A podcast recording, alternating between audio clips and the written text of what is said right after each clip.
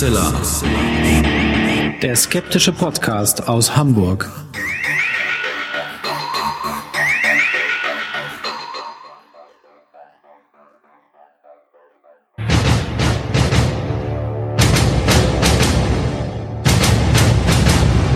I'll be back. I'll be back. She'll be back. I'm back. I'll be back.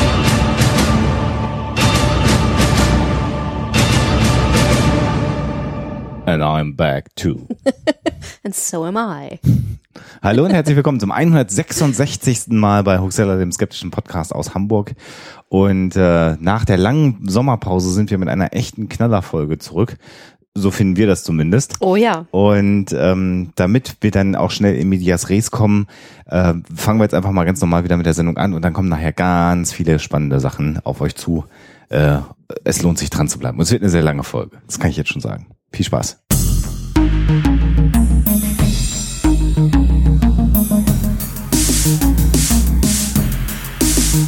Die Story der Woche.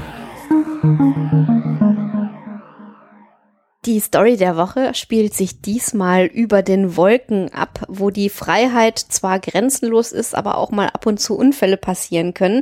Und zwar äh, spielt das Ganze in einer Douglas äh, DC-9, ähm, einem ganz kleinen Flugzeug, was mit zwei Piloten ähm, geflogen wird und äh, nur wenig Crew. Und mitten im Flug ähm, muss der Co-Pilot aufs Klo, äh, was ja durchaus mal vorkommen kann. Er verschwindet also und kommt aber irgendwie nicht wieder. Und der Pilot versucht noch der Crew Bescheid zu sagen, äh, dass sie doch mal nachschauen sollen, was mit dem los ist. Die sind aber äh, im Heck des Flugzeugs gefangen durch den Getränketrolley und können nicht weg und können nicht vorne ähm, die Toilette checken. Und ähm, nach kurzer Zeit entschließt sich dann der Pilot selber mal nachzugucken, was mit seinem Kumpel los ist, verlässt das Cockpit und die Tür knallt zu. Und jetzt ist ja, ne, wie wir alle wissen, diese Tür dann von außen nicht mehr zu öffnen aus Sicherheitsgründen. Und so muss er dann mit dem Co-Piloten, der kurz danach vom Klo kommt, zusammen mit einer Axt äh, die Tür einschlagen und in das eigene Cockpit einbrechen und das alles während des Fluges. Unschöne Geschichte. Die Leute waren natürlich irgendwie, wenn sie das mitgekriegt haben, äh, voller Angst. Ähm, auf jeden Fall ist es alles gut gegangen, aber auf jeden Fall war es auch kurios. Dumm gelaufen. Dumm gelaufen. Wenn es denn so gelaufen ist. Jawohl. was wir dann am Ende der Sendung mal aufklären. Und dann machen wir jetzt erstmal schnell weiter.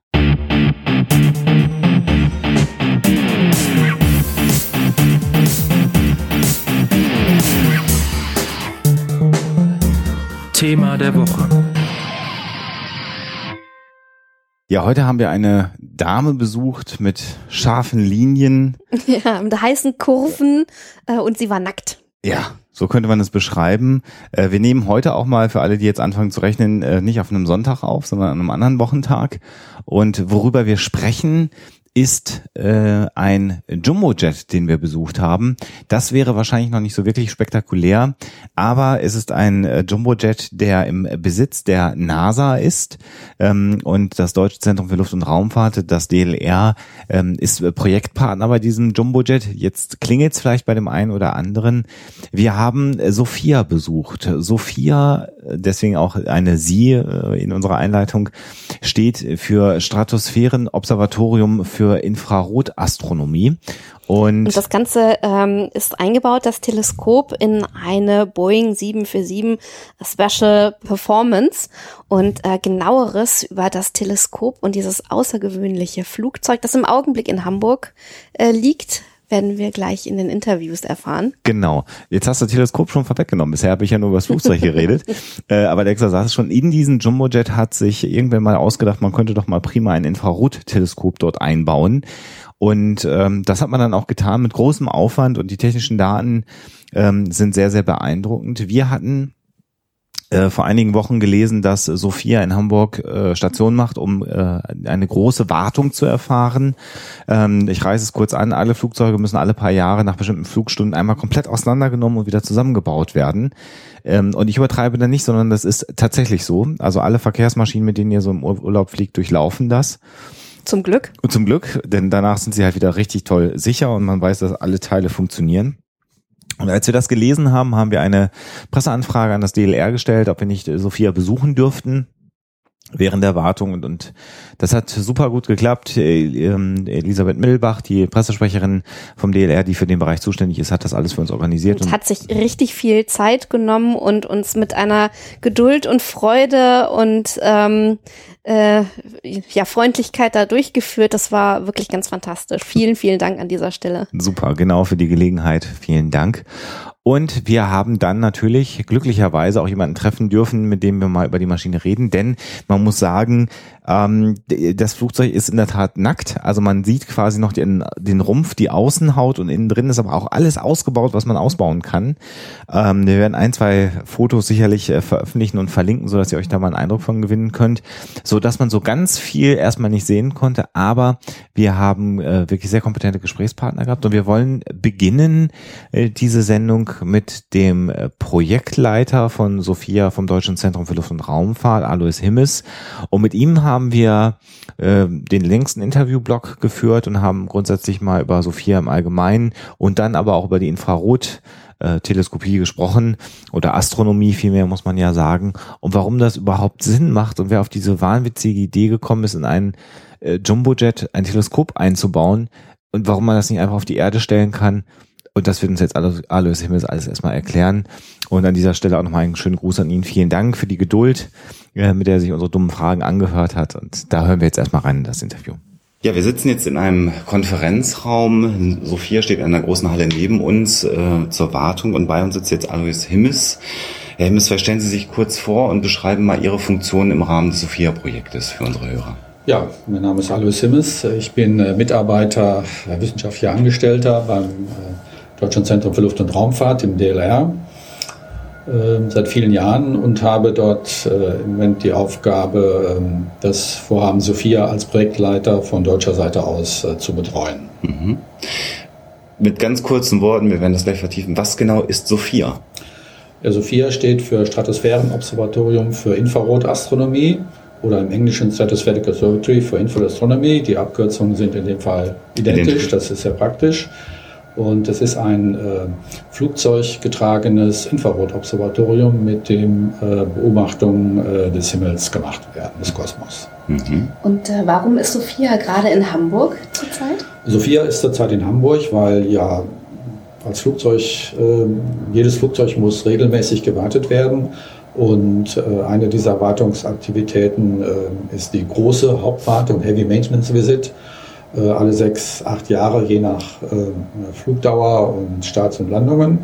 Und es hat sich äh, herausgestellt in Untersuchungen der NASA und des DLR, dass die Lufthansa-Technik der geeignetste, die geeignetste Firma ist, das durchzuführen, weil die Lufthansa-Technik ähm, eine der ganz, ganz wenigen Firmen weltweit ist, die ähm, noch 747 warten können, insbesondere diese spezielle 747 SP. Davon gibt es noch circa zwölf, glaube ich, die überhaupt noch fliegen und die Lufthansa hat mindestens die Hälfte davon regelmäßig in Erwartung. Mhm. Das heißt, ähm, es handelt sich um Jumbojet bei Sophia, in, äh, dass das Teleskop eingebaut worden ist. Ähm, und das bedeutet tatsächlich, dass äh, bestimmte Flugzeuge auch nur noch von bestimmten Firmen gewartet werden können. Also das haben Sie ja gerade gesagt.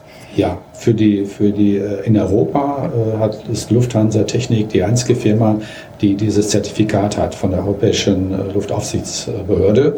In den USA äh, gibt es noch ein, zwei Firmen, die das auch äh, noch machen, aber mit äh, dieser speziellen Jumbo, das ist eine gekürzte Version, SP, Special Performance, da fehlt, äh, ist im mittleren Teil kürzer und äh, kann aber bei gleicher Triebwerksleistung damit höher fliegen, weil sie da leichter ist.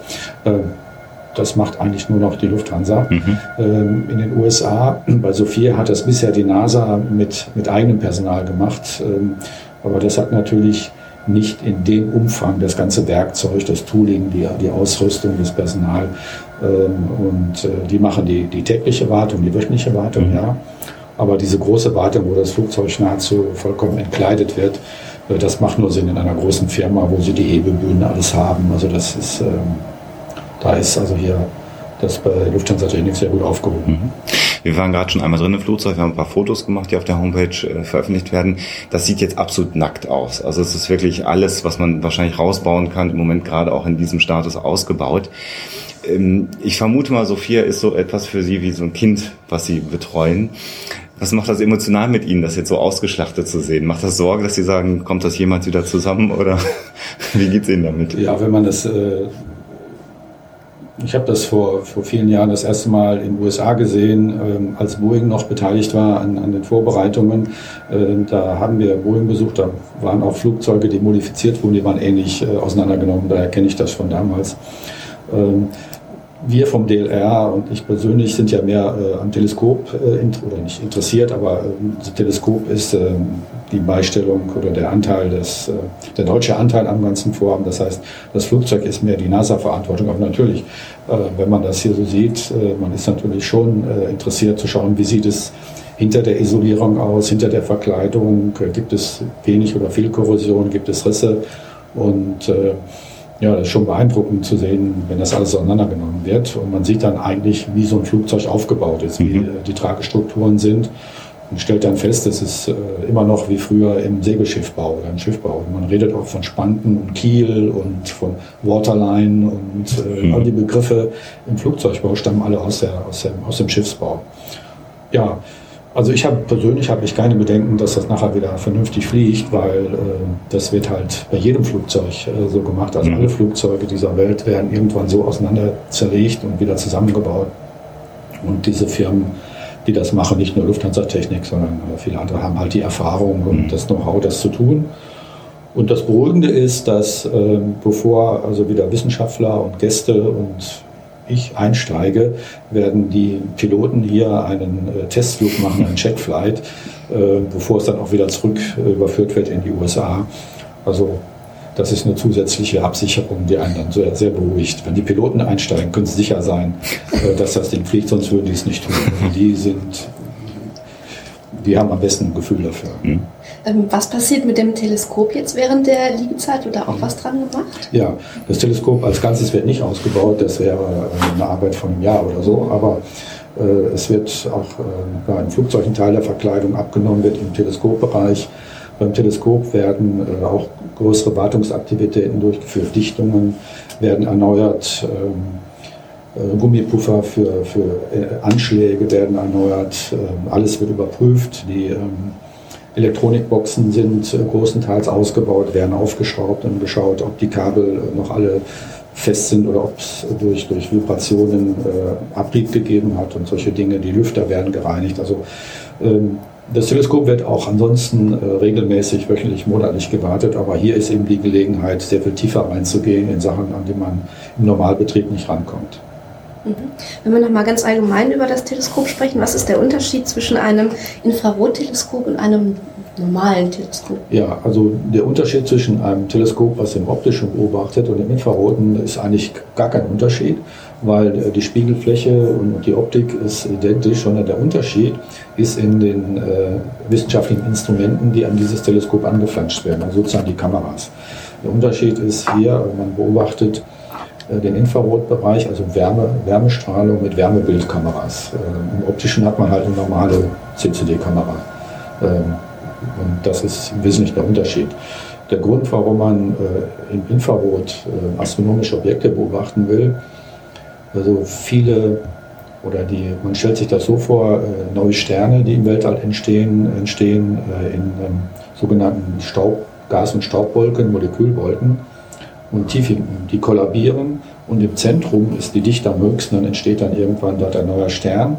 Den sieht man aber nicht, weil er durch die umgebende Staub- und Gashülle abgedeckt ist und optisches Licht kommt nicht durch. Das ist, wenn Sie eine Staubwolke oder Nebel haben, sehen Sie auch nichts. Mhm. Aber äh, wenn Sie jetzt einen nebligen Tag haben, die Sonne scheint, spüren Sie trotzdem ein bisschen die Wärme der Sonne. Also die Wärmestrahlung geht durch und die kann man dann halt mit Infrarot-Observatorien messen. Das kann man aber nicht vom Boden aus, weil, die, äh, weil der Wasserdampf der Erdatmosphäre diese Infrarotstrahlung zum erheblichen Teil absorbiert. Also deswegen ist es vorteilhaft, auf 12, 14 Kilometer Höhe zu gehen und dort zu fliegen mit einem Flugzeugobservatorium.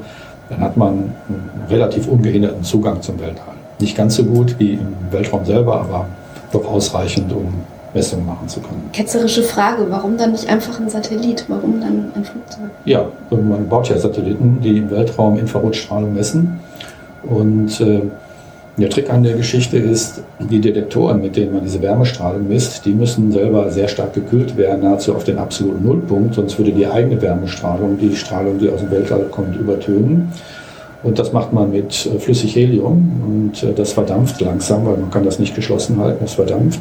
Und ähm, wenn man jetzt ein Weltraumobservatorium hat, einen Satelliten, dann wird der, das Ganze in sogenannten Kryostaten, also in der Kaffeekanne, Thermoskanne eingepackt. Aber das äh, Helium, was da drin ist, verdampft langsam und nach drei bis fünf Jahren ist es weg und dann werden die Detektoren warm und sind völlig nutzlos. Das heißt, dann ab dem Moment fliegt da oben Schrott rum. Es sei denn, äh, man kann nachfüllen. Und äh, das konnte man mit dem Hubble Space Teleskop. Das war so ausgelegt, dass es vom Shuttle gewartet werden konnte. Und da hat man dann gelegentlich neue Instrumente äh, angeflanscht, die dann ihren Heliumvorrat wieder dabei hatten. Wenn der weg war, ist auch dieses Instrument tot. Und das Shuttle gibt es nicht mehr. Äh, und äh, die Europäer hatten äh, einen, einen, speziellen Infrarotsatelliten gebaut, der hieß Herschel. Der ist drei bis vier Jahre geflogen und als sein Heliumvorrat verbraucht war, war das Ding nutzlos. Dann fliegt es darum. Bei Sophia, die Instrumente, die an Bord sind, haben auch diesen Heliumvorrat, aber der kann halt jeden Morgen nach der Landung wieder aufgefüllt werden. Mhm. Das ist einer der wesentlichen Vorteile. Ist es die, ähm, der Wasserdampf in der Luft wird im Prinzip dann durch die kosmische Infrarotstrahlung erhitzt und nimmt dann diese Information weg, wenn man es ganz äh, ja, formulieren also würde. Die, ne? die, äh, die, die, Wasserdampfmoleküle, die absorbieren äh, diese Strahlung, die aus dem Weltraum kommt, die Infrarotstrahlung. Die optische Strahlung geht durch. Wenn Sie ein bisschen Wasserdampf hier in der Atmosphäre haben, Sie sehen immer noch mit Ihren Augen durch. Mhm. Aber im Infraroten wird es blockiert. Gerade die interessanten Linien, die man beobachten möchte, also die also wenn man zum Beispiel Wasser im Weltraum beobachten will, hat man erstmal den Wasserdampf hier in der Atmosphäre vor der Nase.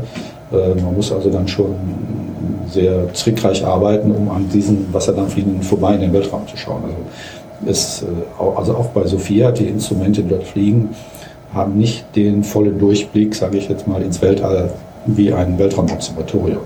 Aber sie, 90 Prozent, je nachdem, in welchem genauen Bereich man beobachtet, gehen schon durch. Also das reicht allemal. Mhm. Ähm, kommen wir vielleicht, ähm, bevor wir noch ein bisschen auf die Infrarotteleskopie eingehen, äh, auf die Größenordnung. Wir haben noch nicht gesagt, wie groß dieses Teleskop ist und vielleicht auch nochmal so eine Gewichtsvorstellung, damit der Hörer sich mal vorstellen kann, über welche Dimensionen wir jetzt hier gerade reden im Konferenzraum. Ja, äh, typischerweise ist ja so ein Teleskop aufgebaut mit einem großen Hauptspiegel, mhm. der das Licht sammelt und dann über ein Sekundär, Tertiär und weitere Spiegel das Licht in die Kameras leitet, in die Detektoren. Dieser Hauptspiegel bei Sophia hat einen Durchmesser von 2,70 Meter und wiegt, äh, so wie er jetzt ist, 800 Kilogramm. Mhm. Er ist aus einem äh, 4000 Kilogramm großen Cerudurblock rausgefräst worden, gleichgewichtet. So eine Art Wabenstruktur sieht das jetzt aus. Mhm. Dieses Cerudur-Material äh, ist ähnlich dem Material, was in den Ceran-Kochfeldern ist. Äh, beides hat den gleichen Zweck, nämlich dass es sich bei Temperaturunterschieden nicht ausdehnt. Das heißt, Sie können am, Ceran, am heißen Ceran-Kochfeld einen kalten Topf stellen und das Glas platzt nicht. Das mit normalem Glas das nicht gehen. Mhm. Und die Astronomen mögen halt nicht, wenn sich ihre Spiegel verbiegen. Deswegen. Der Brennpunkt weg. Ne? Der Brennpunkt weg.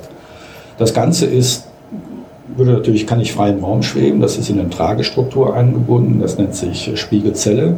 Die hat dann insgesamt einen Durchmesser von vier Metern. Darüber ist dann die Strebestruktur, wo die anderen Spiegel befestigt sind. Und dann wird das Ganze äh, gelagert in der Mitte über ein, ein Rohr, wo die Strahlung aus der, aus der offenen äh, Cavity sagen, in die Kabine zu den Instrumenten kommt. Ähm, dieses Rohr ist an einer großen Kugel befestigt und diese Kugel ist in Ringen gelagert und kann sich also dort an wenigen Grad frei bewegen, ist dort reibungsarm hydraulisch gelagert. Ja, das Ganze zusammen wiegt 17 Tonnen dann mhm. schlussendlich, ähm, was, am, was im Flugzeugrumpf befestigt ist, plus äh, noch circa drei Tonnen an elektronischen äh, Steuergeräten, die äh, im Flugzeug selber verteilt sind. Soweit es geht, möglichst weit nach vorne ins Flugzeug, weil das schwere Teleskop hinten sonst das Flugzeug zu hecklastig macht. Mhm. Also versucht man möglichst viel von der schweren Elektronik weit nach vorne, um wieder einen Ausgleich zu haben. Sonst fliegt das Flugzeug halt ja, nicht im günstigsten Modus. Mhm. trotzdem glaube ich, ja, trotzdem hat man noch ganz vorne in der Nase äh, schwere, äh, ich glaube, Wolframplatten äh, mit, mit ungefähr 1,5 Tonnen, damit das Flugzeug trotzdem nicht zu hecklastig ist.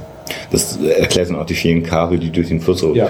geführt sind, Ja. ist die Elektronik sozusagen weg. Das ist damit ein bisschen der Nachteil. Wenn die Elektronik weit vorne ist, hat man dann wieder lange Wege für die Kabel, was auch wieder Gewicht gibt. Und äh, insbesondere, wenn Sie natürlich äh, schwache wissenschaftliche Signale äh, drüber laufen lassen würden, dann sind die sehr leicht zu stören. Das heißt, die Elektronik für die wissenschaftlichen Instrumente, die ist wieder sehr nah am Teleskop äh, und bei den Instrumenten selber. Hm. Also alles das, was Messgenauigkeit haben muss, dicht am Teleskop Ja, und alles ja, andere dann ja, ein bisschen ja, weiter weg. ja. Ähm, das heißt also, es sind äh, mehrere Tonnen an einem freischwebenden Arm aufgehängt, wenn man das nochmal zusammenfasst. Und das Ganze ist noch eingebettet, äh, weil ja, äh, Sie haben das Wort Cavity schon benutzt. Äh, Ich, man kann es, glaube ich, auch gar nicht vernünftig übersetzen. Das ist die Öffnung, Höhlung, die äh, dann auch wirklich offen ist, wenn Sophia in der Luft ist. Das heißt, da gibt's keine Glasscheibe oder irgendwas mehr vor, sondern das äh, Teleskop, diese Aufhängung ist dann der freien Umgebung ausgesetzt. Also der, das äh, Flugzeug ist sozusagen in der Mitte durch ein, ein zusätzliches äh, Druckschott getrennt, sodass man in der Kabine den normalen äh, Druck hat, den man auch im Flugzeug hat, äh, im normalen Passagierflugzeug. Äh, dahinter ist ein großer Raum, Cavity, Schacht, wie man das nennen will, der äh, am Boden durch eine Art, äh, Schiebetür, ähnlich wie bei diesen großen Mülltonnen, die man Mhm. zuschieben kann, abgedeckt ist. Wenn man dann in großer Höhe ist, wird diese Tür geöffnet äh, und dann hat man dort Umgebungsdruck und Temperatur in dieser Höhe von 12, 14 Kilometern. Und man kann dort keine Glasscheibe anbringen, weil die auch wieder die Infrarotstrahlung absorbieren würde. Man muss also den freien Blick haben. Ähm, das ist dieser Teil, wo, wo die, wo die äh, großen Spiegel befestigt sind. Und äh, wie gesagt, die Strahlung wird durch ein Rohr in die Kabine geleitet, äh, in die Instrumente. Und diese Kugel äh, ist über diese Ringe, also das kann man sich wie eine Handel vorstellen. Auf der einen Seite der schwere Spiegel, auf der anderen Seite die Instrumente und ist genau austariert. Das ist im Gleichgewicht. Das heißt, wenn das Flugzeug äh, vibriert oder einen Stoß nach oben bekommt, wenn das jetzt nicht im Gleichgewicht wäre, dann würde der Stoß das Ganze verkippen. Wenn das im Gleichgewicht ist, geht es nur hoch und runter. Und wenn Sie hoch und runter gehen und schauen unendlich weit weg, dann sehen Sie immer noch aufs gleiche Ziel. Sie dürfen nur keine Rotation haben. Nicht? Dann sind Okay. Sie sofort vom Ziel weg. Aber wenn Sie einen Punkt in großer Entfernung mit den Augen fixieren und, und gehen rauf und runter, dann sehen Sie ihn immer noch. Aber in dem Moment, wo Sie sich drehen, ist er weg. Das heißt, es muss das genau austariert sein. Und das Ganze ist dann, äh, dieses ganze System ist dann über Luftfedern, wie man sie auch von LKW äh, kennt. Insgesamt sind es 12, 24 Luftfedern so gelagert in diesem Druckschott im Flugzeug, dass die Vibrationen des Flugzeugs aufgefangen werden. Also ähm, wenn, wenn das Flugzeug schon mal einen Stoß Die macht, Luftlöcher, die typischen. mal federt. Wenn es natürlich wilde Turbulenzen gibt, dann ist das nicht mehr aufzufangen. Ne? Dann geht es in die Endanschläge und dann wird es abgeschaltet. Also es gibt äh, auf YouTube, glaube ich, auch die, die eine oder andere kleinen äh, Videos, die mit kleinen Handykameras aufgenommen sind, die man, äh, wo man sieht, wie äh, bei, einer, einem Messflug leichte Turbulenz im Flugzeug ist und man sieht, das Teleskop wackelt darum. Das äh, ist aber nur eine Täuschung. Das Teleskop wackelt überhaupt nicht. Das schaut ganz, Ganz genau auf ruhig. seinen Stern, sage ich jetzt mal, und das Flugzeug wackelt drumherum. Also man müsste eigentlich mal so eine kleine Kamera am Teleskop befestigen und sehen, wie das Flugzeug darum Ja, okay, klar, der Beobachtungspunkt. Das hat irgendwie noch, noch keiner gemacht. Also das, das fehlt noch. Sollte man mal machen, muss ich mal vorschlagen. Jetzt haben wir schon ein bisschen was äh, gehört, wie das äh, abläuft, die Arbeit, aber ähm, wie schaut so eine typische Sophia-Mission aus? Wie läuft das ab? Also äh, wenn man jetzt nur den, die, die Nacht nimmt, ähm, heißt es, dass man sich ab, also zunächst muss ja mal äh, ein Instrument befestigt werden. Die, die Instrumente können gewechselt werden. Das ist auch einer der Vorteile, dass man anders als jetzt im, Weltall, was man hochgeschossen hat, ist weg. Kann man am Boden äh, immer neue Instrumente anbringen. So die, das Instrument mit einer Vorlaufzeit von einer Woche wird im Labor vorbereitet vor Ort. Dann wird es äh, zwei, drei Tage vor dem Flug ins Flugzeug reingebracht. Dann macht man noch Tests am Boden. Äh, Wenn es ein neues Instrument ist oder ungeändert, macht man eine nächtliche äh, Testbeobachtung vom Boden aus, wo unter Umständen das Instrument gar nichts sieht, aber die Nachführkameras und das ganze Zusammenspiel getestet wird. Äh, Am Tag des Fluges selber äh, gibt es spätestens um, um 14 Uhr so ein Briefing, wo alle teilnehmen müssen, die mitfliegen. Und dann wird nochmal alles durchgesprochen, was in der Nacht gemacht wird. Ja, dann so ab, je nach Jahreszeit, wenn es anfängt dunkel zu werden, bevor es richtig dunkel wird, eine Stunde vorher, äh, muss halt jeder, der mitfliegt, in, in den Flieger steigen. Dann werden die Türen zugemacht und dann rollt das Ding los und geht auf seine vorgesehene Höhe von 12 Kilometern. Mehr ist am Anfang, größere Höhen sind am Anfang nicht drin, weil das ja mit Treibstoff vollgeladen ist, noch schwer ist. Das geht im Vergleich zu einer Passagiermaschine trotzdem sehr schnell. Also der fliegt direkt auf 12 Kilometer Höhe. Mhm. Das ist eben der Vorteil dieser SP, dass sie, mit diesen, äh, dass sie diese Höhe schnell erreichen kann. Ja, dann, äh, wenn, es dann, wenn die Sonne dann wirklich weg ist, damit die Sonne nicht auf den Spiegel scheinen kann, geht diese Tür auf und dann fangen die Beobachtungen an. Und Beobachtungen laufen typischerweise so ab, dass man beispielsweise 20 Minuten in eine bestimmte Richtung fliegt und ein Ziel äh, anvisiert und das Flugzeug dann eine ganz leichte Kurve macht, um die Drehung des Himmels auszugleichen. Mhm. Und dieser Spiegel kann senkrecht dazu äh, in was man Elevation nennt, also rauf und runter mhm. zwischen 20 und 60 Grad bewegt werden und folgt dann halt diesem einen Objekt. Und ich sag mal, wenn nach 20 Minuten äh, genügend Daten in den Computern der Wissenschaftler gelandet sind, dann wird das nächste Ziel anvisiert. Das kann dann bedeuten, dass das Flugzeug eine Kehrtwendung macht und weiß nicht, 90, 180 Grad und plötzlich in eine völlig andere Richtung fliegt, mhm. weil man jetzt was anderes beobachten möchte. Und der Trick ist, dass man die, die, die Ziele, die man beobachten möchte, ich sag mal circa alle halbe Stunde ein neues, manchmal auch nur fünf Minuten, dafür manchmal eine Stunde, also im Mittel vielleicht eine halbe Stunde, hat man etwa zehn Objekte, die man in einer Nacht in acht Stunden messen kann. Ähm, es gibt eine Randbedingung. Man startet in Kalifornien am Flughafen in Palmdale und muss auch wieder zurück. Okay. Das heißt, ich, letztendlich muss ich irgendeinen bildgezackten Kreis fliegen. Das heißt, ich kann nicht äh, acht Stunden in eine Richtung fliegen und ein Objekt acht Stunden beobachten, sondern ich muss bis nach vier Stunden wieder zurück, muss man einfach sagen. Das heißt, der Trick ist, dass man diesen, diesen bildgezackten Weg möglichst optimal strukturiert, dass man keine Todzeiten zwischendurch mhm. hat. Also die Todzeiten sind dann nur, um das Flugzeug in die neue Richtung zu drehen. Dazu wird das Teleskop arretiert, dann dreht das in die neue Richtung, dann wird es wieder losgelöst und dann beginnen die nächsten Beobachtungen. Wie lange dauert die Planung für so einen Flug, damit das klappt, damit man so möglichst viel unterbekommt, äh, was, was ansteht an Anmessungen? Also die Planung beginnt äh, äh ein Jahr vorher, dadurch, damit das erstmal die äh, wissenschaftlichen Vorschläge ausgewählt werden. Das heißt, es gibt Gremien, die Wissenschaftler reichen Vorschläge ein für das nächste Beobachtungsjahr, den nächsten Beobachtungszyklus, die werden ausgewählt. Wenn die ausgewählt sind, setzt sich das Team, das Sophia-Team mit den Spezialisten, die das machen, hin und plant die einzelnen Flüge übers Jahr. Also welcher Flug ist, kann, ist, ist besser für Februar und welcher besser für Oktober, je nachdem, welche Sterne am Himmel zu sehen mhm. sind. Das ist die erste Grobplanung.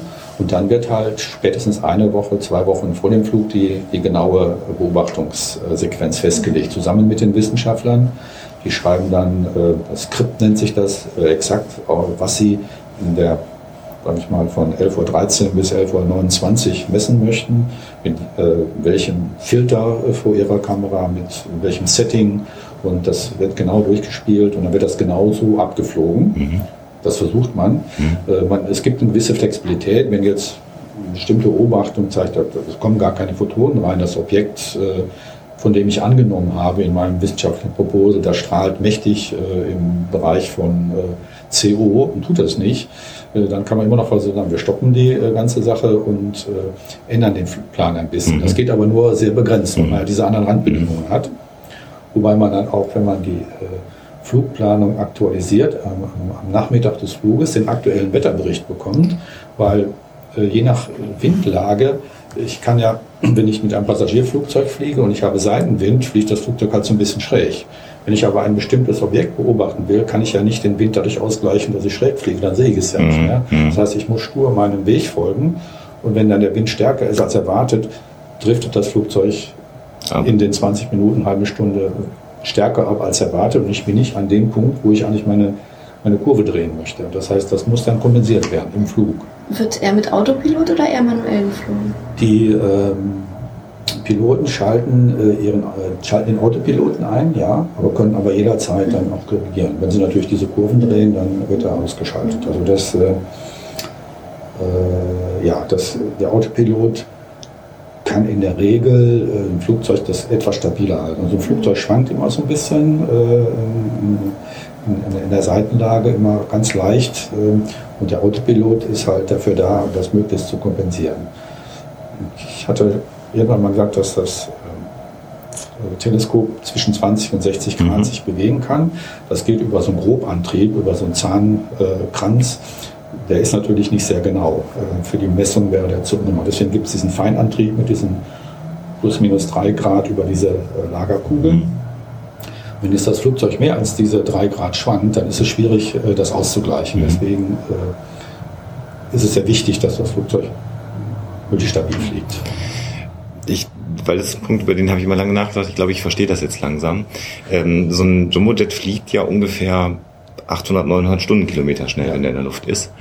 Ähm, jetzt haben Sie gerade schon gesagt, äh, es wird so ein bisschen ausgeglichen in der Flugbahn und man beobachtet Objekte, die sehr weit weg sind. Das heißt, für diese 20 Minuten ist das Flugzeug, obwohl es sehr, sehr schnell fliegt, im Prinzip eine stationäre Plattform, die einen Punkt die ganze Zeit fokussiert. Ja. Obwohl das so schnell geht, ja. ist durch diese Kurvenlage das möglich. Weil das ist so, glaube ich, wenn man sich nicht mit der Materie beschäftigt, unverständlich zu sagen, da fliegt jetzt ein Flugzeug mit fast 1000 Stundenkilometern und man will einen Punkt beobachten. Mhm. Äh, wie funktioniert das? Aber Sie haben es ja gerade schon beschrieben, dass das ein bisschen ausgeglichen wird und dann geht das. Also wenn der Punkt 10 Kilometer weg wäre, also eine, eine, eine irdische Wolke, äh, dann, oder wenn Sie selber fliegen, sehen Sie ja, wie unter Ihnen die Landschaft weggeht. Mhm. Dann, dann, ist klar, dann, dann ist das weg. Aber die Objekte im Weltall sind, ich sag mal, unendlich weit äh, entfernt im Vergleich zu der Strecke, die das Flugzeug zurücklegt. Das heißt, es schaut immer in die gleiche Richtung. Und die Erdrotation würde es natürlich wegdrehen, aber das kann das Flugzeug, der Pilot kann das ja, oder der Autopilot steuert das automatisch nach. Es fliegt also eine ganz leichte Kurve, mhm. je, je nachdem, in welche Richtung man schaut. Und äh, die, die Schwankungen, also wenn das Flugzeug äh, in, in, der Flugrichtung äh, leicht hin und her schwankt, das kann das Teleskop bis zu einem gewissen Grad ausgleichen. Mhm. Das merkt sofort, wenn das Flugzeug sich etwas wegbewegt und über die Steuermotoren und über äh, Kreiselpakete weiß das Teleskop immer genau, in welche Richtung es schaut. Das heißt, das Teleskop ist stabilisiert und das Flugzeug schwankt immer ein bisschen drumherum. Wenn jetzt diese Kurve mehr einen größeren Winkel beinhaltet als 3 Grad, dann muss irgendwann mal das Flugzeug so einen Schwenk um 6 Grad machen, dann wird das Teleskop vom rechten Anschlag auf den linken Anschlag zurückgefahren. In, in, der Zeit kann man nicht beobachten, in, den, in der halben Minute. Mhm. Und dann fängt es wieder langsam an, von ganz links nach ganz mhm. rechts das wieder auszugleichen. Mhm. Spannend. Wenn wir nochmal beim Teleskop bleiben, was sind das für Instrumente, die da äh, angeschlossen werden? Spektrometer zum Beispiel? Ja, also man äh, schließt Kameras an, äh, wie man sie auch äh, also Infrarot-Wärmebildkameras, wie man sie kennt, wo man wirklich Abbildungen hat. Äh, das andere große Thema sind Spektrometer. Spektrometer heißt, dass ich äh, das Licht, das Infrarotlicht in, in seine einzelnen Bestandteile quasi zerlege und mir eine bestimmte Linie, wie man das nennt, raussucht, eine ganz bestimmte, ganz enge Wellenlänge, die äh, typisch ist für die Signatur eines bestimmten Moleküls.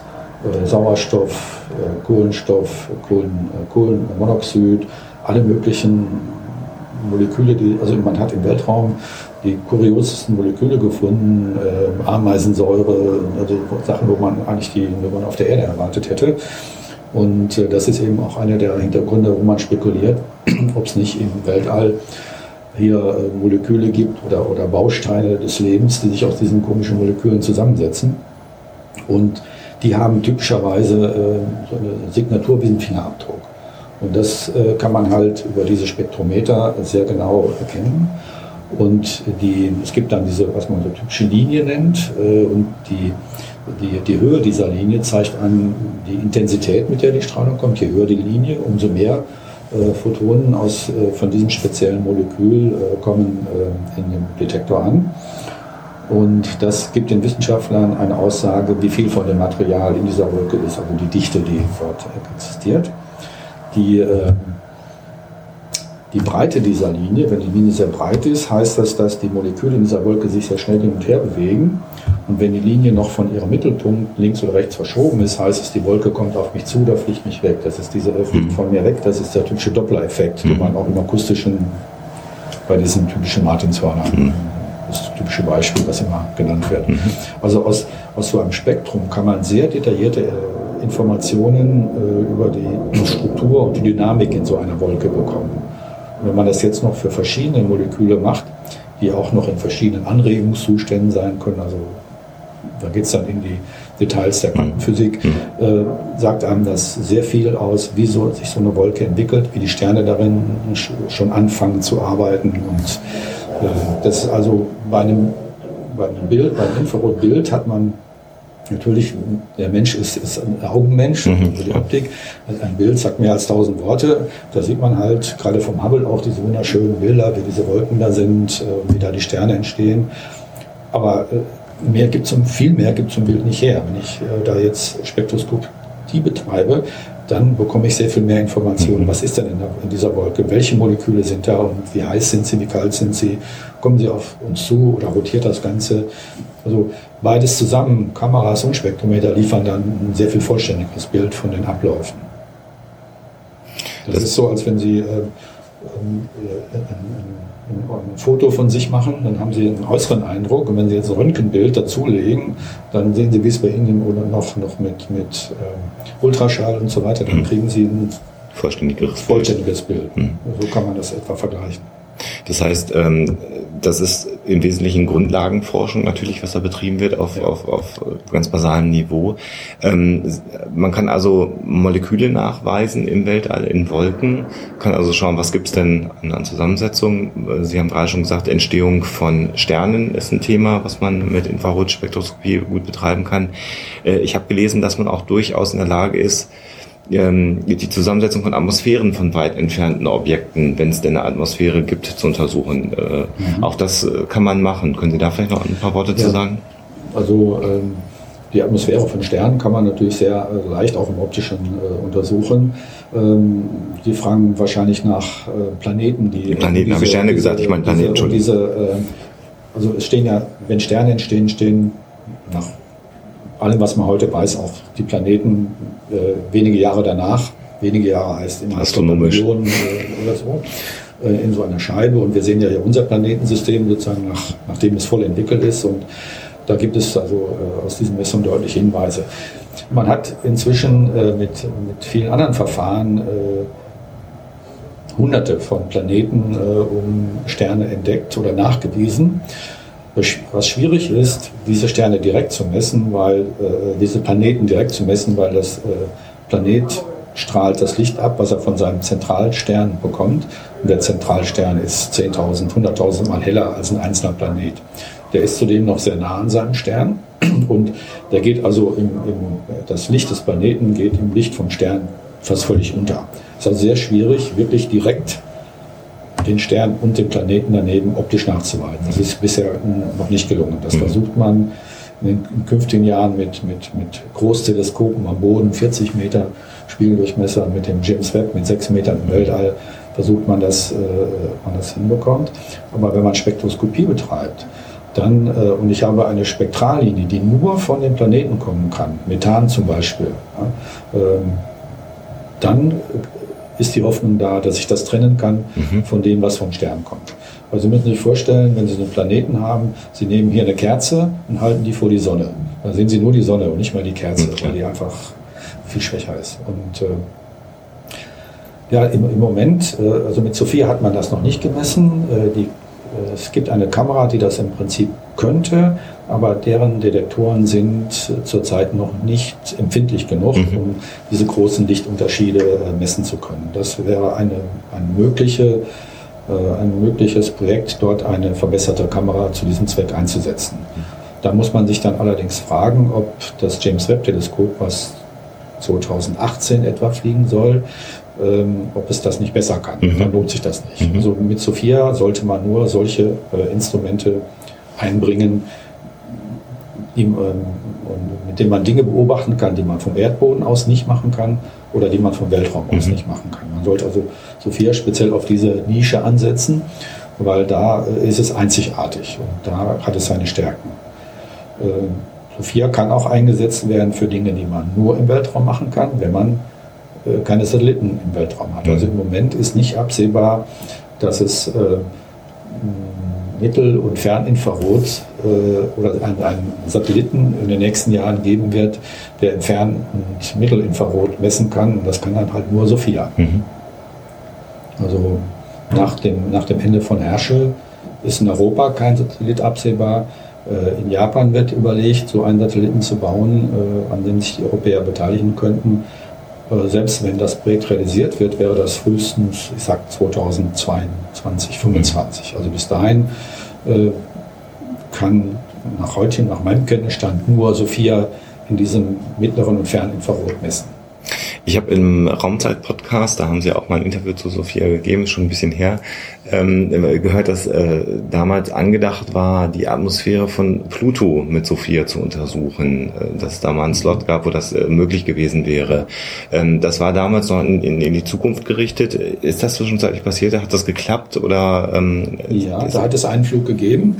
Also das ist die andere Methode, um sozusagen ähm, äh, etwas über Atmosphären von Planeten äh, zu erfahren, wenn sie, äh, wenn diese Planeten durch ein, durch ein, durch ein anderes Objekt verdeckt werden. Mhm.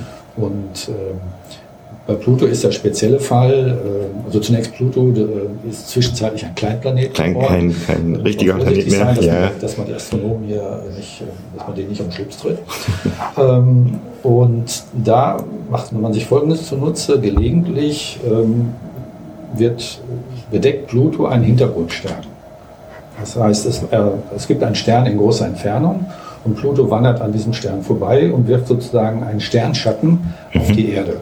Und dieser Schatten rast irgendwo, der ist sehr schmal, vielleicht 100 Kilometer breit mhm. und bewegt sich natürlich irgendwo über die Erde, wo natürlich gerade keine Bodenteleskope stehen. Aber Sophia hat eben einen weiteren Vorteil, dass es voll transportabel ist und hinfliegen kann, wo es will. Naja, fast überall. Mhm.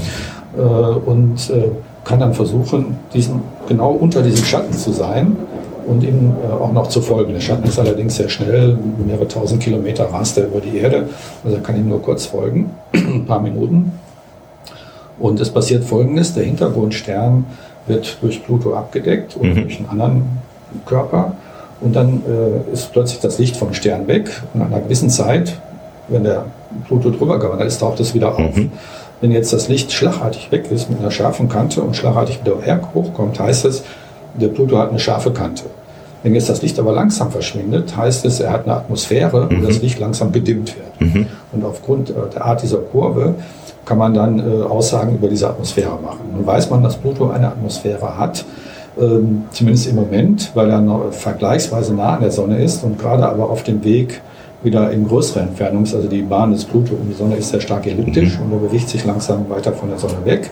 Und man erwartet jeden Tag, dass die Atmosphäre langsam wieder ausfriert und runterrechnet und weg ist. Mhm. Und äh, es gibt eine Satellitenmission, die gerade auf dem Weg zum Pluto ist, seit mehreren Jahren und in ein, zwei Jahren. Soll er da sein, ja. In Kürze, ich sag mal in Kürze, ja. ich da nicht festlegen, ankommen wird. Ähm, und da war natürlich, ist natürlich interessant zu wissen, hat der Pluto diese Atmosphäre noch? Und die Ergebnisse sind noch nicht veröffentlicht von diesen ah Messungen, okay. äh, aber äh, man sieht, also die, die, diese Kurven hat man schon, schon gezeigt und sie zeigen, dass also noch eine Atmosphäre da sein muss. Die, man, die Wissenschaftler wollen natürlich mehr erfahren als nur die Tatsache, da ist eine oder ist ja, keine. Und äh, wie groß ist die Atmosphäre? Ist sie äh, gleichmäßig über Jupiter, äh, über den Pluto verteilt oder ist sie an einer Seite größer oder stärker? Und äh, diese ähm, Details, die sind noch nicht veröffentlicht. Mhm. Also diesen Messflug hat es gegeben, ich glaube, das war schon 2011. Mhm. Dazu ist man dann äh, drei, vier Stunden Richtung Westen auf den Pazifik rausgeflogen, bis halb Hawaii, hat die Messung gemacht und ist dann wieder zurückgeflogen. Das heißt, auf, äh, das war tagsüber. Das heißt, man konnte die restliche Zeit nicht für andere äh, Messungen durchführen, weil man mit dieser Kamera, es ist ja eine optische Kamera gewesen, ähm, also es war nicht mal Infrarot, okay. Optik, aber es gab halt an dieser Stelle im Pazifik kein Optikobservatorium. Mhm. Und deswegen war das halt äh, mit Sophia möglich. Mhm. Dann kann, kann, man dann leider die restliche Zeit nicht nutzen. Man hat sie natürlich genutzt für Testmessungen und, und, und äh, das Teleskop als solchen, ohne jetzt wissenschaftliche Objekte äh, anzustrahlen. Spannend. Äh, ein bisschen was haben Sie schon gesagt, aber was für Möglichkeiten und Pläne sehen Sie so für Sophia äh, für die Zukunft? Ja, für die Zukunft. Die Zukunft von Sophia war erstmal stark bedroht Anfang dieses Jahres, weil äh, der amerikanische Haushalt, der NASA-Haushalt für Sophia für 2015 nur noch 12 Millionen Restabwicklung und dann kein Geld mehr vorsah. Das wäre also das Ende von Sophia gewesen. Da hat es dann erheblichen Widerstand der Wissenschaftler gegeben, die haben gesagt, ja, es gibt wissenschaftlich zunächst keinen Grund, Sophia einzustellen. Wir fangen gerade an, äh, kontinuierlich regelmäßig Messungen zu machen. Die ersten Ergebnisse sind sehr vielversprechend. Wir erwarten uns sehr viel von Sophia. Und der amerikanische Kongress, Repräsentantenhaus und Senat haben sich dieser Meinung angeschlossen und haben dann den Haushaltsentwurf des Präsidenten NASA betreffend und Sophia betreffend äh, überarbeitet und gesagt, nee, also Sophia soll zumindest mal fünf, sechs Jahre weiter mhm. betrieben werden. Und dann unterzieht es sich, wie jedes andere Projekt auch, was mehrere Jahre in Betrieb ist, einem wissenschaftlichen Review. Und der sagt dann, ja, das ist exzellent, was Sophia macht, weitermachen oder, nee, da kommt nichts mehr rum, mhm. aufhören. Mhm. Und äh, dem folgt man in der Regel. So, das heißt, wir gehen davon aus, dass die Zukunft von Sophia die nächsten fünf, sechs Jahre gesichert ist. Das ist auch der Grund, warum wir dann uns entschieden haben, auch das Flugzeug nach Hamburg bringen mhm. zu lassen und diesen Auftrag durchzuführen. Und wenn Sophia Ende des Jahres. hätte das genau. keinen Sinn gemacht. Das haben wir dann gemeinsam mit NASA lang äh, so entschieden. Ja, ähm, das heißt, im Moment sind auf Sophia fünf, sechs Instrumente äh, im Einsatz oder werden im nächsten Monat im Einsatz sein.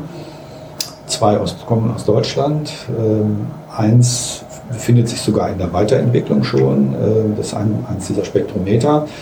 Ähm, die werden also in den nächsten Jahren zum Einsatz kommen. Es wird mit großer Wahrscheinlichkeit ein, zwei Instrumente oder es werden ein, zwei neue Instrumente entwickelt werden oder begonnen, die zu entwickeln, sodass man in fünf, sechs Jahren, wenn dieser Senior Review, dieser wissenschaftliche Review stattfindet, man auch sagen kann, ja, wir haben jetzt nicht nur die fünf Jahre mit den vorhandenen Instrumenten hervorragende Ergebnisse, sondern können sagen, auch für die nächsten Jahre haben wir neue Instrumente, die noch ein großes Potenzial haben. Das ist einer der Kernvorteile von Sophia, dass man sehr schnell neuere Instrumente anflanschen kann, mhm. bringen kann. Ähm, wenn ein Instrument für den Weltall entwickelt wird, dann muss es eine, äh, eine, eine sehr, ja, äh, es muss schon nachgewiesen haben, dass es sehr verlässlich ist äh, die ganzen Vorarbeiten dauern sehr lange, bis es dann im Weltall ist, vergeht viel Zeit. Fast eine heißt, Dekade, ne? Das ist eine Dekade, bevor von der Idee bis zur Messung. Und dann stellen Sie sich vor, Sie haben heute äh, eine, ein Mobiltelefon, äh, vergleichen das mit einem von vor zehn Jahren. Sie sagen, nee. Oder auch mit, mit, mit Digitalkameras, wie ja, die Entwicklung ja. ist. Und so ist sie auch im Infrarotbereich. Das heißt, bei Sophia können Sie Technologien einsetzen, die maximal fünf Jahre alt sind.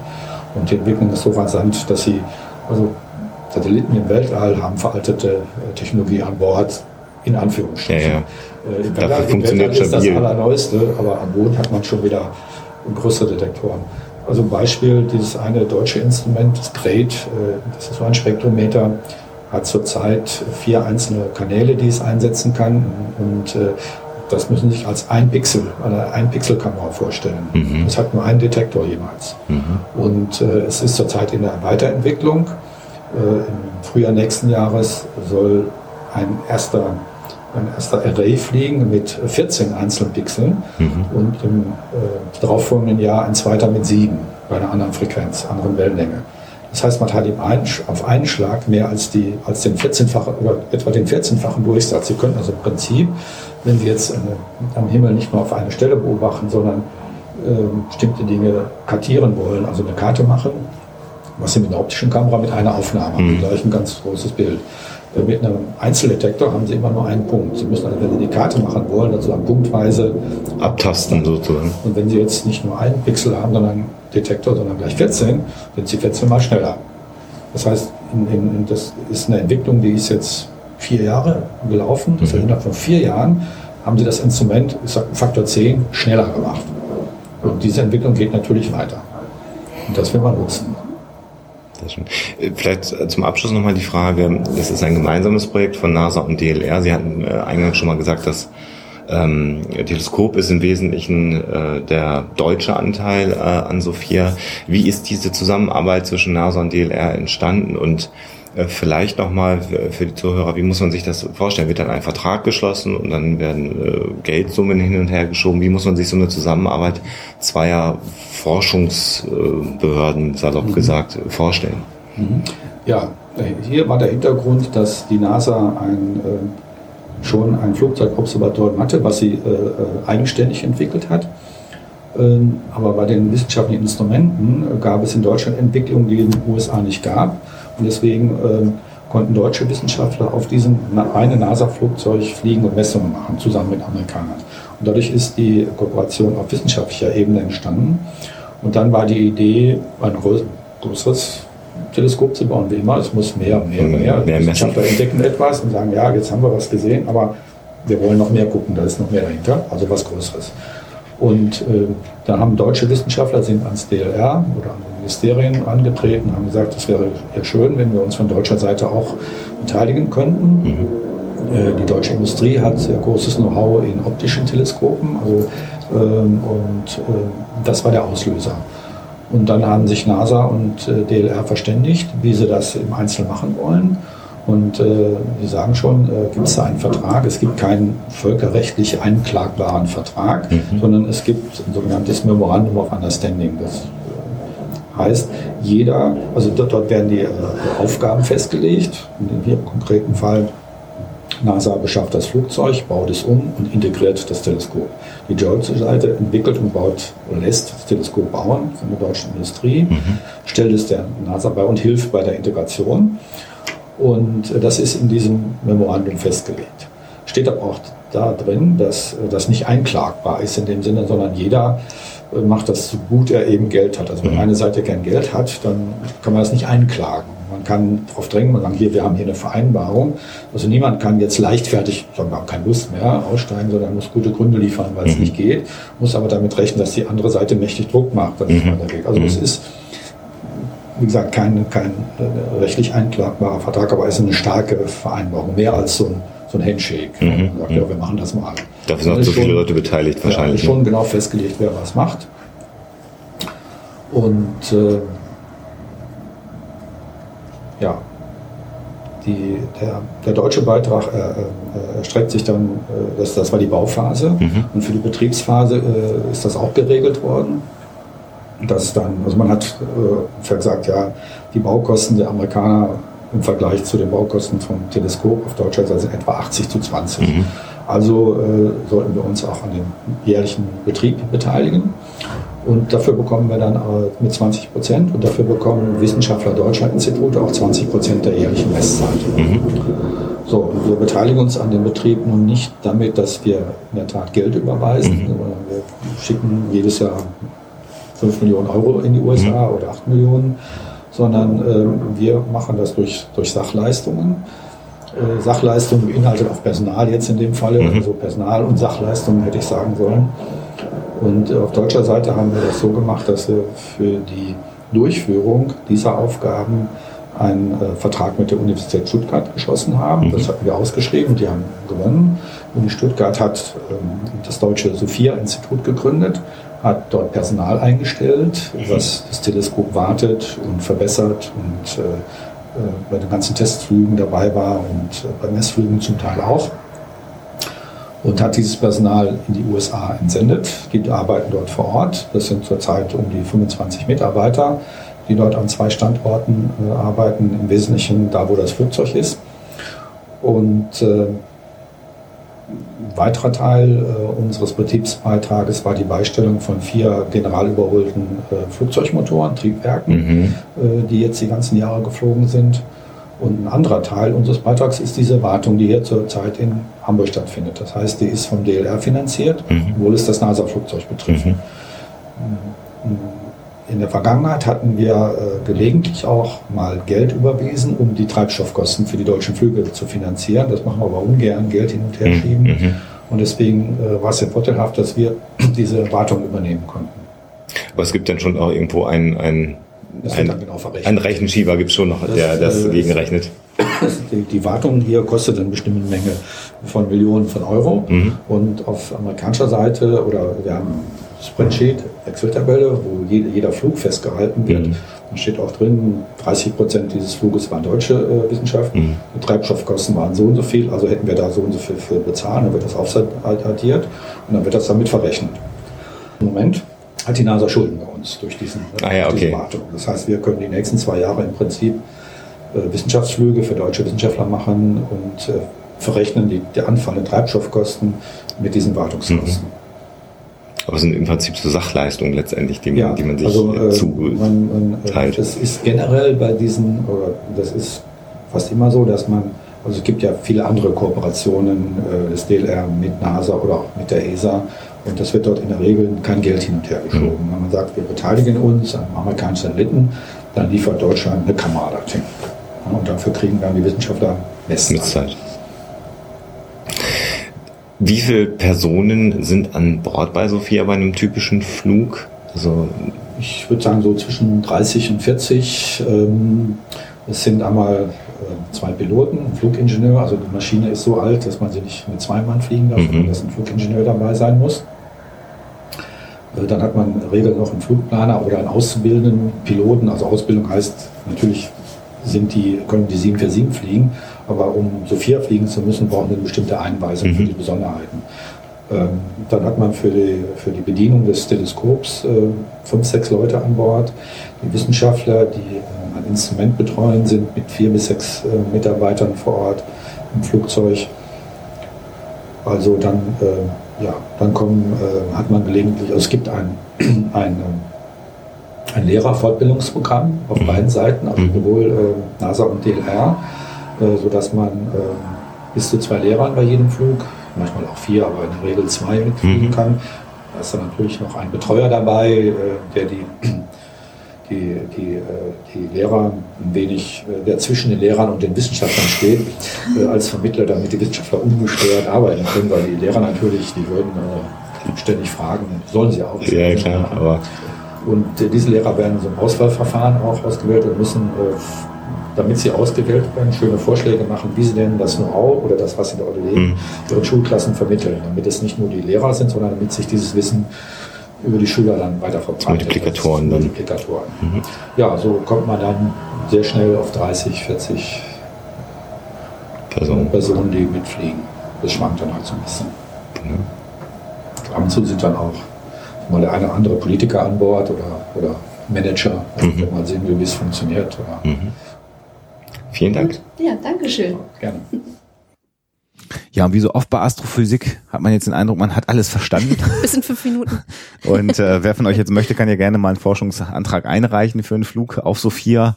Ähm, äh, aber es ist natürlich alles noch viel, viel, viel komplexer. Aber ich finde, Alois Himmels hat es sehr schön zusammengefasst, sehr schön erklärt und ähm, man bekommt einen guten Eindruck davon, was auch das Besondere von äh, Sophia ist.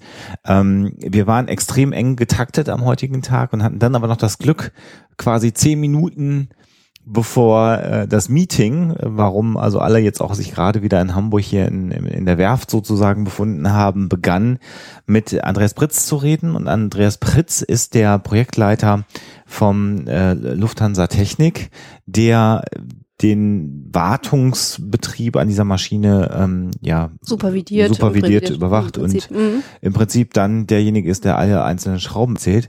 Und einige Besonderheiten von Sophia und wie das mit der Wartung ist, konnte er uns dann in einem kurzen wie, Interview das, wie erzählen. das für ihn auch ist, äh, Ja. so ein Flugzeug zu warten. genau, ha haben wir dann ihm noch gehetzt, äh, entrungen und auch dafür nochmal vielen Dank, dass er sich nochmal Ja. mit zu uns in den, an den Tisch gesetzt hat und äh, uns diese Fragen beantwortet hat. Bei uns zu Gast Andreas Pritz von Lufthansa Technics, wenn ich das richtig sage. Lufthansa Technik ist okay. Technik, okay, ja. Wir haben gerade das amerikanische Interview hinter uns gebracht. Ähm, wir haben Sophia gerade schon gesehen und ähm, für den Laien sieht das im Moment so ein bisschen desolat aus. Äh, und, und so zwei Dinge haben mich bewegt. Das eine ist, das Flugzeug ist aus dem Jahr 77, wenn ich jetzt da recht informiert bin. Das ist richtig. Ähm, das ist eigentlich ein Oldtimer, mit dem Hightech betrieben wird. Ist das für jemanden, der da sozusagen von Lufthansa-Seite jetzt in der Wartung beteiligt ist, was Besonderes an so einem alten Flugzeug zu arbeiten? Oder ist das normal, dass Flugzeuge so alt sind? Also in unserem Bereich ist es nicht ungewöhnlich, dass wir so alte Flugzeuge betreuen. Ähm, ein Flugzeug ist auch nur so alt, wie es eben gewartet wurde. Okay. Ähm, dieses Flugzeug hat relativ wenig Flugstunden, wenig äh, Cycles nennt man das, Start und Landung. Mhm. Und von daher ist das jetzt gar nicht so dramatisch, wie das erstmal klingt. Mhm. Kann man mit einem Auto vergleichen, das ungefähr zehn Jahre alt ist, Okay. würde ich jetzt mal sagen. Und deshalb ist das für uns nichts Außergewöhnliches. Aber sehr aufregend ist es trotzdem. Okay. Also es ist ja ein Flugzeug, was stark modifiziert wurde und wirklich auf diesen einen, ähm, ähm, auf dieses Vorhaben zugeschnitten wurde. Ist das was Besonderes für Sie? Das ist auf jeden Fall was Besonderes. Ja. Denn ähm, also wir sind in unserem Bereich sowieso mit sehr exotischen Flugzeugen unterwegs. Aber wenn man dann so eine Modifikation sieht, das ist dann doch wieder noch ein etwas Besonderes. Noch mehr besonders als die anderen Besonderen schon sind. Mhm. Von daher, ja, das ist sehr aufregend, toll anzuschauen, toll daran zu arbeiten. Die Leute sind auch richtig motiviert, auch mal aus ihrem normalen Umfeld herauszukommen und eben mal was anderes machen zu dürfen. Mhm. Von daher macht richtig Spaß. Wie viele Lufthansa-Mitarbeiter sind jetzt an diesem Flugzeug beschäftigt? Kann man das so grob sagen? Also das wechselt Mhm. immer, aber generell sind zwischen 80 und 100 Techniker Mhm. täglich am Arbeiten, von Montag bis Freitag, Mhm. in zwei Schichten. Und das beinhaltet aber auch die Werkstätten, die hier auch noch zuarbeiten, die im Hintergrund sozusagen tätig sind. Jetzt haben wir gesehen, das ist ja im Prinzip alles, was man im Moment ausbauen kann. Das war also mein Eindruck, ist im Moment ausgebaut. Und ein Flugzeug besteht ja aus einer Menge Teilen. Ähm, Wie stellt ihr sicher, dass hinterher wieder jede Schraube an der richtigen Stelle ist, jeder Sitzplatz an der richtigen Stelle ist? Ähm, Da muss man doch völlig strukturiert arbeiten, um das wieder hinzukriegen, oder? Das ist richtig, ja. Also je, je strukturiert man, strukturierter man arbeitet, desto besser ist es auch am Ende, das wieder zusammenzukriegen, das ist schon klar. Na, wir haben, äh, jeder einzelne Arbeitsschritt ist dokumentiert. Es gibt die Routine-Schritte, die sind mit einer Arbeitskarte dokumentiert. Und dann gibt es eben, was wir Non-Routine nennen. Das ist also alle Befundungen, die man hat, alles, was außergewöhnlich ist, was so in dem normalen Wartungs- und Überholungsprogramm gar nicht vorgesehen ist. Die werden auch dokumentiert. Das ist alles elektronisch bei uns. Und darin wird dann eben genau erfasst, was gerade entnommen wurde, was noch zusätzlich entnommen werden muss. Und dann kann man das eben am Ende nachvollziehen. Dann wird auch Schritt für Schritt genau der Umkehr ähm, Arbeitsfluss wieder dokumentiert. Und dann am Schluss kommt dann irgendwann mal ein, alles erledigt, alles getestet. Und dann wird das im System auch äh, als geschlossen gemeldet. Wie gut ist sie drauf, die alte Lady? Also so was wir sehen können, ist sie eigentlich sehr, sehr gut drauf. Ähm, Die hat äh, kleine Krankheiten, äh, die haben sie alle. Das ist wie bei einem Auto auch. Äh, Irgendwas geht immer mal kaputt. Das ist auch bei einem Flugzeug so. Mehr Teile, mehr kaputt, ganz klar. Aber generell ist das Flugzeug super in Schuss. Gerade äh, was Korrosion angeht, ist es wesentlich besser in Schuss als viele der Schwesterschiffe, die wir hier auch bei uns kennen, weil es einfach auch in einer super Umgebung geparkt ist. Das heißt also in Palmdale in Kalifornien ist die Luft sehr trocken, es wird sehr warm generell und das hilft natürlich auch, um Korrosion zu verhindern. Und da ist es die, die Lady, die alte, sehr gut in Schuss. Das ist dann schon so, dass man, äh, also das nächste Wartungsintervall wäre dann in sechs Jahren oder so, dass man also froh ist, dass man das Intervall einmal mitgemacht hat, weil man gar nicht weiß, ob es nochmal wiederkommt, das Flugzeug wahrscheinlich, oder? Also wir gehen mal davon aus, dass wir äh, die Sophia wiedersehen werden. Ähm, Es ist immer gut, wenn man, wenn man, äh, also erst einmal ist es ja Pflicht, so, einen- so einen Check zu machen. Das ist ganz normal im Wartungsprogramm oder im, im Instandhaltungsprogramm vorgesehen.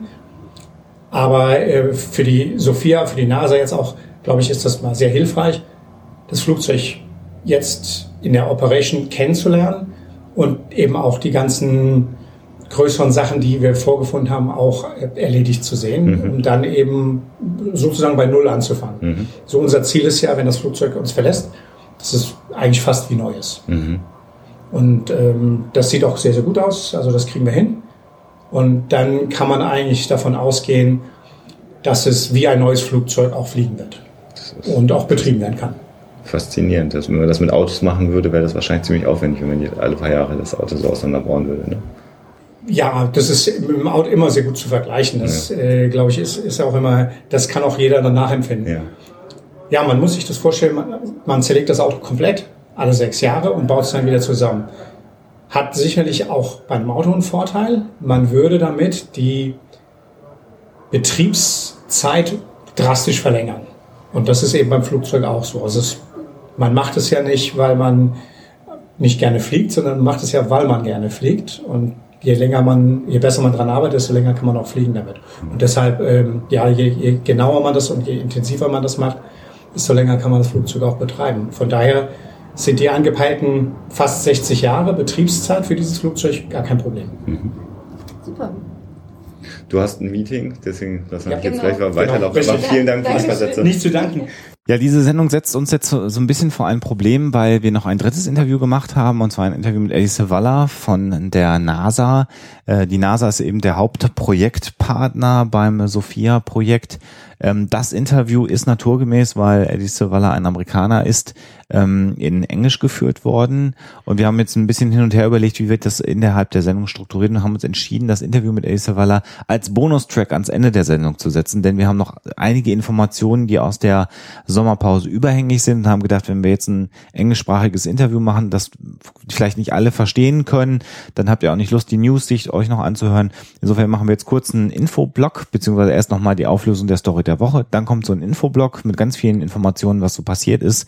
Das lohnt sich, glaube ich, zuzuhören. Und dann am Ende sozusagen als Bonustrack nochmal das Interview mit Ace Walla von der NASA. Und da nochmal ganz spannend die Frage, die wir auch schon mit Alois Simmes äh, thematisiert haben. Wie sieht die Zukunft von Sophia aus? Wie ist die Finanzierung durch die amerikanische Regierung? Denn da gab es einige Pressemeldungen, die eigentlich schon das Ende von Sophia prognostiziert haben. Und gerade dazu wird Alice Walla ganz spannende News haben. Wer wirklich wissen will, wie es mit Sophia weitergeht und ob es weitergeht, der bleibt natürlich bis zum Ende dran. Und Alexa, jetzt wollen wir uns aber erstmal noch anhören, ob Jetzt, Piloten genau, so schlau sein wir uns können, einem etwas kleineren Flugzeug. sich selber auszuschließen. ich bin ja mal gespannt. Die Auflösung.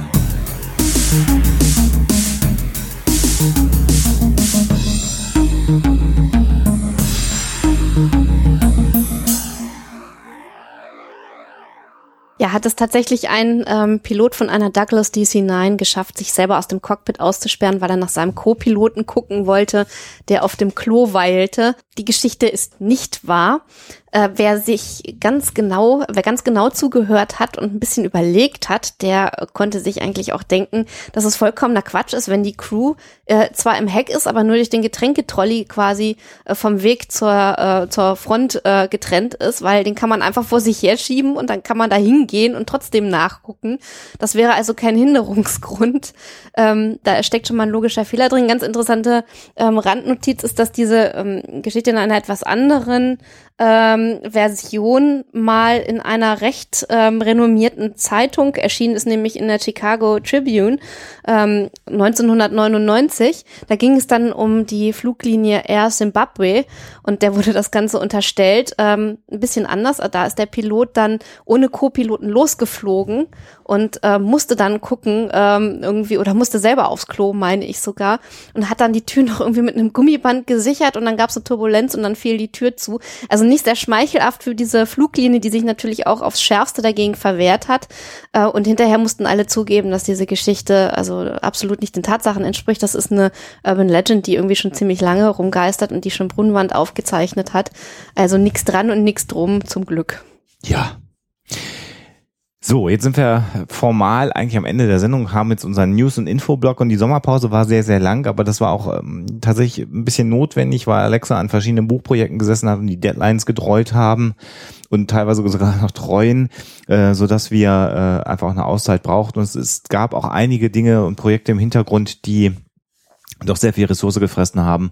Und ähm, da wollten wir uns dann einfach mal eine Auszeit äh, nehmen, um dann wieder auch äh, vernünftig Mit Freude und Begeisterung durchzustarten. und ähm, vielleicht zunächst mal, wer jetzt sagt, er möchte uns gerne sehen und nicht nur hören. Jetzt werden alle sagen, hey, komm jetzt, Huxilla TV, ja, komme ich auch gleich noch zu. Aber es gibt zwischenzeitlich auch zwei Vorträge äh, mit unserer Beteiligung, die äh, freigeschaltet worden sind auf YouTube. Äh, zum einen äh, der Vortrag, den ich mit Sebastian Bartoschek machen durfte, weil Diana Menschig, seine eigentliche Partnerin, verhindert war. Ein Vortrag über Wahrnehmungspsychologie und Wahrnehmungsphänomene äh, und auch den Bereich der Fantastik und wie das alles zusammenspielt. Und das hat mir sehr viel Freude gemacht. Das war ein sehr schöner Vortrag über das Buch von Sebastian und Jana. Und äh, da durfte ich einspringen. Den könnt ihr euch angucken, gut eine halbe Stunde von der Skepcon in München. Und äh, quasi wenige Tage später waren Alexa und ich dann ja in Nürnberg und haben im Planetarium in Nürnberg einen Vortrag nochmal zu modernen Großstadtsagen gemacht, an ähnlich dem Vortrag, den wir in ähm, 2013 auf der Kölner Skepcon gehalten haben, aber so ein bisschen anders haben wir dann doch nochmal aufbereitet und aufgezogen und wer eine, eine tolle Location übrigens, also wer mal die. Gelegenheit äh, hat, da Vorträge zu hören, die finden ja nur wirklich regelmäßig statt, da äh, die Vortragsreihen, der sollte das unbedingt äh, tun. Genau, den Turm der Sinne, der hat uns damals da eingeladen. Auch noch an der Stelle einen schönen Gruß. Also, da könnt ihr uns kostenfrei mal wieder sehen, wenn ihr das möchtet. Äh, Fotos zu der Sendung haben wir natürlich äh, verlinkt. Das werdet ihr euch dann alles anschauen können, ähm, wo wir uns über herumgetrieben haben bei Lufthansa Technik. Ähm, äh, und ähm, weitere Informationen, auf die wir nochmal kommen wollen. Huxilla TV ist mit zwei neuen Folgen erschienen. Ähm, ja, wir sollten vielleicht noch auf ein paar ähm, Dinge hinweisen, die mit unserem Thema der heutigen Sendung zu tun haben. Oh ja. Für alle Leute, die in Hamburg sind. Stimmt. Ähm, am Donnerstag, den 4.9., beginnt nämlich eine Vortragsreihe. Ähm, und ähm, Da geht's glaube ich, im Wesentlichen um Sophia. Äh, genau, genau, da sollte man sich unbedingt mal über das äh, Programm informieren. das werden wir Das verlinken. werden wir verlinken. Da kann also jeder schauen, ähm, was er sich da rauspicken möchte. Ähm, das war die eine Sache. Äh, und dann gibt es auch noch Werksführungen mit äh, Sophia Schwerpunkt. ja. Ähm, und auch da werden wir euch den entsprechenden äh, Link dann äh, in den ähm, Eintrag packen und dann könnt ihr das nochmal selber nachlesen und schauen, ob ihr da hin könnt. Es wird sich auf jeden Fall lohnen. Das ist ganz großartig. Wobei man also da sagen muss, das ist natürlich ein bisschen abgespeckt. Also weil da, wo wir rumkrabbeln durften, dankenswerterweise darf man da nicht rumkrabbeln, aber man kommt Sophia doch sehr, sehr nah zumindest. Und die Werksführung bei Lufthansa Technik, wir haben ja das Gelände heute gesehen, lohnt sich sowieso. Das ist einfach auch eine spannende Location, wenn man mal sieht, wie wirklich große Verkehrsmaschinen äh, groß gewartet werden. Das alleine ist für, glaube ich, jeden Technikinteressierten schon mal ein Besuch wert. Und klar, könnt ihr draufklicken. Äh, dann kommen wir noch ganz kurz zu Huxilla TV. Ähm, zwei neue Episoden er sind erschienen. Folge zwei, da ging es um Musikmythen und in Folge drei um Wettermythen. Und in Folge drei haben wir äh, ein Interview mit Jörg Kachelmann geführt in Berlin zum Thema Wetter, was, ähm, das sagen zumindest andere Leute, recht unterhaltsam war. Wir halten uns da eher Für uns mal auf zurück. jeden Fall. Uns hat's auch Spaß gemacht, natürlich. ähm, aber ich würde das äh, selber mich da ungern beurteilen. Aber wen das interessiert, kann sich das anschauen. Und wer jetzt immer noch sagt, äh, das kostet Geld und ein Abo und überhaupt, man kann auch eine einzelne Folge relativ problemlos über PayPal äh, käuflich erwerben und kann sich das immer anschauen, äh, wie Hoaxilla TV so ist und kann sich dann ja immer noch entscheiden. Ähm, wie ihr aber heute merkt, ist es so, dass äh, sowohl bei Hoaxilla T- äh, TV äh, durchaus äh, demnächst exklusive Themen kommen werden, die wir im Podcast so noch nicht behandelt haben. Vielleicht auch, äh, um das mal an dieser Stelle ganz deutlich zu sagen, weil wir sie im Podcast gar nicht in der Form behandeln könnten, äh, wie wir sie eigentlich behandeln müssten, weil das natürlich Sachen sind, die ähm, sehr viel mit Bildern, mit Videos arbeiten, also ganz visuell sind.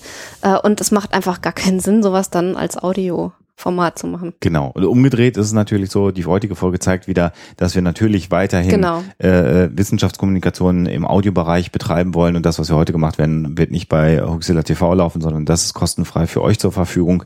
Insofern denke ich, wird es ein guter Mischmasch sein und ähm, äh, jeder soll sich das nehmen, was er tut. Wir müssen einfach auch mal Butter aufs Brot haben und müssen auch schauen, dass ein, zwei Euro reinkommen. Haben wir aber schon lang und breit drüber gesprochen.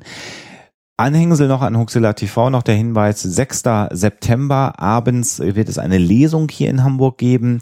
Äh, da wird wieder mal dabei sein Sebastian Bartoschek, ähm, äh, der äh, Jens Bollm wird dabei sein von JMB Verlag. Das heißt, es wird natürlich eine Passage aus Muss man wissen geben. Aber nicht nur. Aber nicht nur, sondern ähm, es gibt einige Buchprojekte. Ich habe gerade schon von Deadlines ge gesprochen, die treuen. Und es wird, glaube ich, deutlich mehr diesmal geben. Auch äh, wird es ein neues Buch von Sebastian und Alexa geben.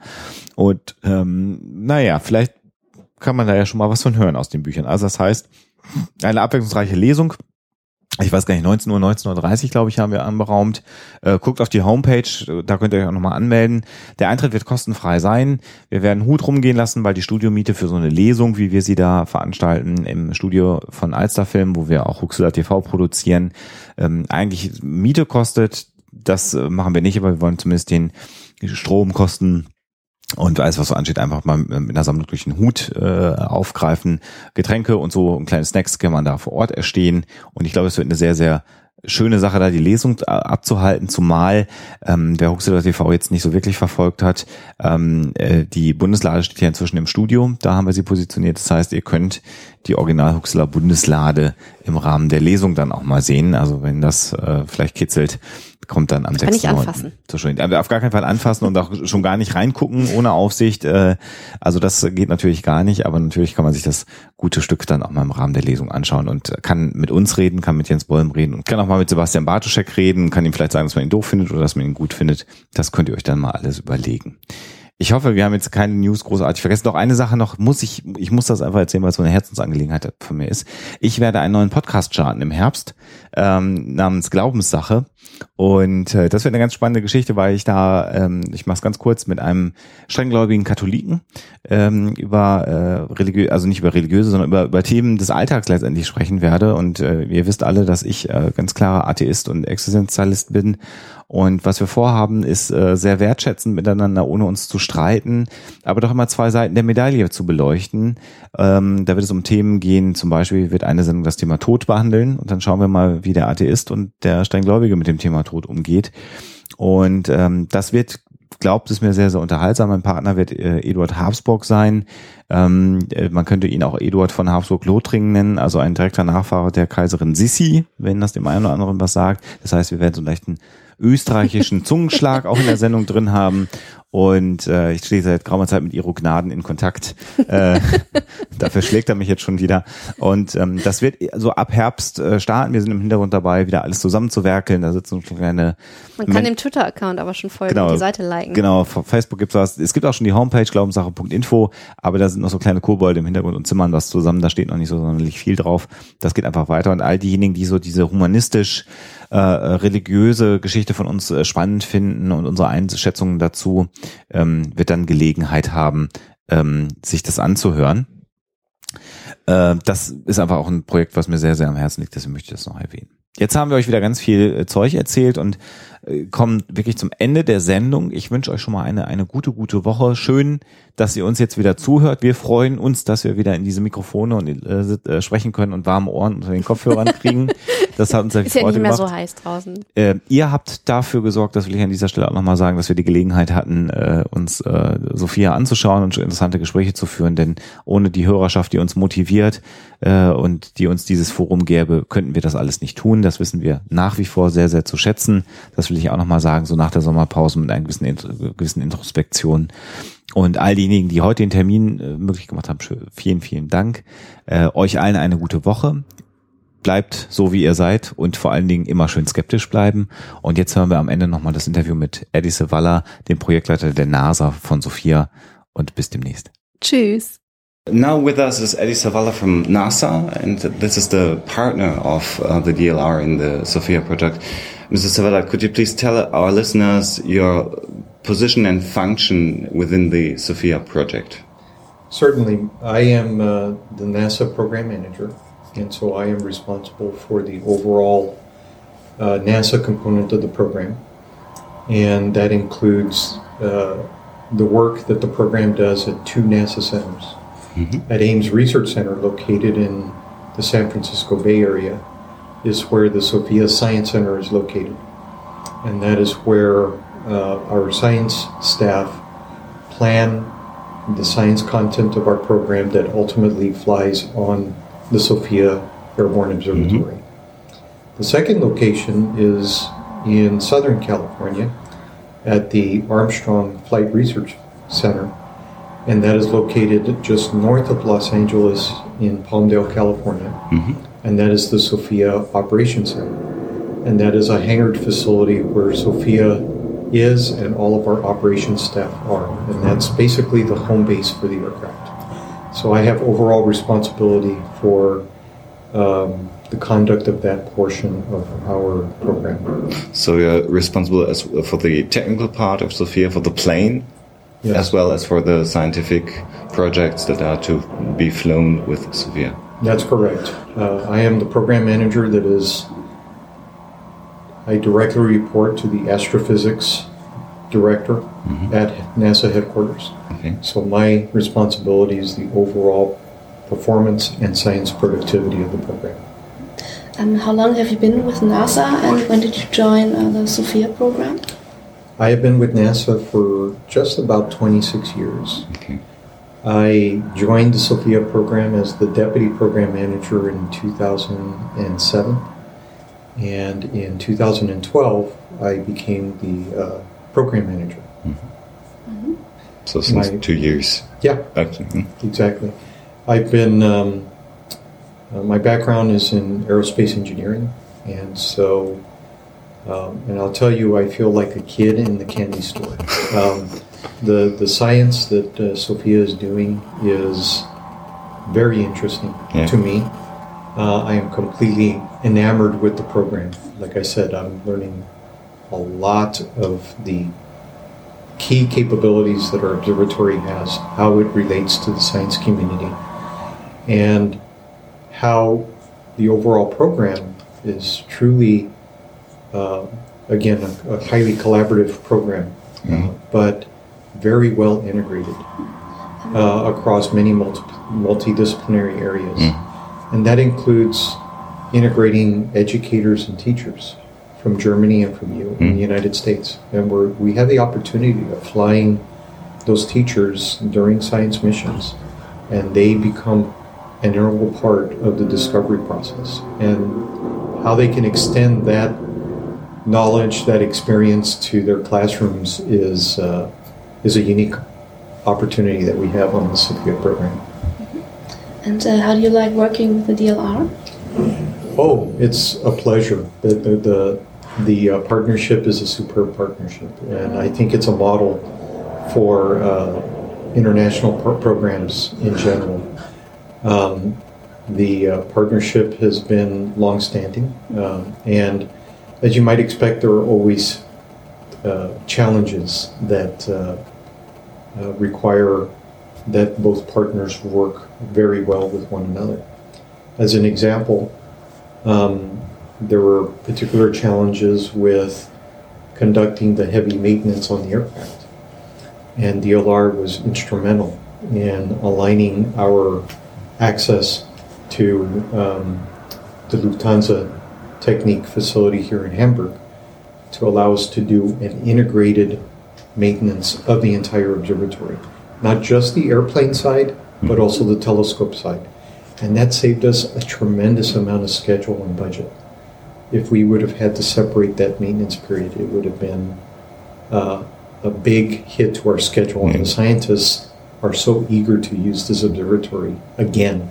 So having all of this combined in one facility for this maintenance period was instrumental. It was a, a significant contribution by the DLR. You said you feel like a kid in a candy store, Yes. uh, and have uh, so so Sophia is some sort of child of yours, uh, maybe. Um, we already talked to, to Mr. Himmes about the, the budget plans of the U.S. government. So it was um, not really clear if um, the funding of NASA for Sophia has to be stopped. It seems like it will go on, but what did you feel when these uh, messages came along? Well, when we initially received the uh, word that the president's budget request uh, was uh, had verbiage in it that uh, and direction that we pursue a development of additional partners, and if that was not successful, that we would go into storage. That was, I'll be honest, very uh, disappointing. Okay. Um, but the U.S. budget process is not a single event; it is a process. Okay. And uh, the president's budget request has been responded to by the U.S. Congress, um, and that response is consistent with our plans to continue to fly Sophia, and uh, and it ultimately provided the um, the confidence for us to move forward with this heavy maintenance period. The budgetary process in the United States isn't complete at this point. There are still uh, legislative processes that are required before we get our final budget. Uh, but the DLR, uh, by assisting us with this maintenance program, has made a very strong uh, uh, commitment to the program, to NASA, uh, and a considerable investment in the future of the program. And of course, NASA is moving forward uh, full speed ahead. We have been approved since the time of the uh, March budget uh, request by the president. Since that time, uh, NASA has approved the program transitioning from the development phase into the operations phase. So in late May, we were declared fully operational, and that's equivalent to a launch of a major mission. Okay, so we are now in the operations phase. Once we complete this maintenance, uh, we will have also completed the competition for science proposals for the next cycle. Uh, we are proceeding full speed ahead, and so um, clearly, uh, this was um, a surprise to some of us on the program, but nonetheless, it was reassuring that the budgetary process within the U.S. government reaffirmed that the investment that is made in this program needs to be realized. Mm-hmm. We are now getting to the point of operating the, the mission, and we are given the opportunity to pursue that. So I'm confident and I remain very optimistic that the budgetary process will result in a budget that allows us to move forward and mm-hmm. to provide this critical, technical, uh, and unique capability to the science mm-hmm. community. Um, how long is the scientific cycle? You said the next cycle is approved. Is it a year? Is it two years? How long is one cycle uh, of, of flights? The typical cycle is uh, a, a year. A year. Okay. Um, we the next cycle uh, will start roughly in the March timeframe, and it's a 12-month cycle. Mhm. So roughly between February and March is will be when we start our cycles. Mhm. We are now in cycle three. So even though we were just transitioned to operations, in the development phase, we were required to do some initial demonstration of capability. Mhm. Uh, we did a period that was called early science Mhm. and then we did cycle one and cycle two. And so, quite literally, we are in our fourth cycle of competing and uh, selecting science programs. And uh, like I said, in March of next year, we will be um, fully engaged in cycle three activity. From now until then, we still have cycle two content that we are in the process of completing. So we will be doing science flights uh, This year. This year, Mhm. yes. Okay. Uh, how long is the overhaul planned here in Hamburg? The maintenance uh, Yeah, period is roughly um, about five months worth of work. Okay. Um, every aircraft that flies commercially is required to do phased inspections and maintenance. And every six years, thereabout, they're required to go through a major structural inspe- inspection. And this is the time for Sophia to get that done. Uh, this five month investment, I know, is very painful to the science community Mhm. because they are eager to use this, uh, this uh, aircraft. But with the work that's going on here in Lufthansa, we have structured the work here on this aircraft to basically synchronize all of our maintenance so we can move forward with a plan that maximizes the calendar Mhm. year for science. It will truly minimize uh, the necessary maintenance going forward. So the next time we are required to come to a facility like this to do a major maintenance period could be much longer than six years. Mhm. It could be uh, uh, tailored to the flight usage of our aircraft, which is, quite frankly, much lower than a commercial aircraft. We fly, we will be flying, you know, quite a bit during the year, but we will not have the operational hours that a commercial airliner has. So therefore, the maintenance doesn't need to be as high. Okay. Um, how many people at NASA are associated with the Sophia project? You said- already said there's two centers in the US uh, that are um, working um, for Sophia. Roughly, how many people are involved in the project? So the two centers, uh, the or it's roughly uh, a 50-50 Mhm. uh, split. Okay. So we have approximately um, 80 to 90 people at the Ames Research Center at the Sophia Science Center, located there. And we have about the same number, about 80 to 90 people in the Sophia Operations Center that are affiliated with the program Mhm. there. So overall, you know, uh, roughly 180 people. Okay. Um, the that workforce is doing quite a bit. Okay, uh, they are finishing out the final development projects of the program. Uh, even though we are in operations, there's still some development activities that are winding down.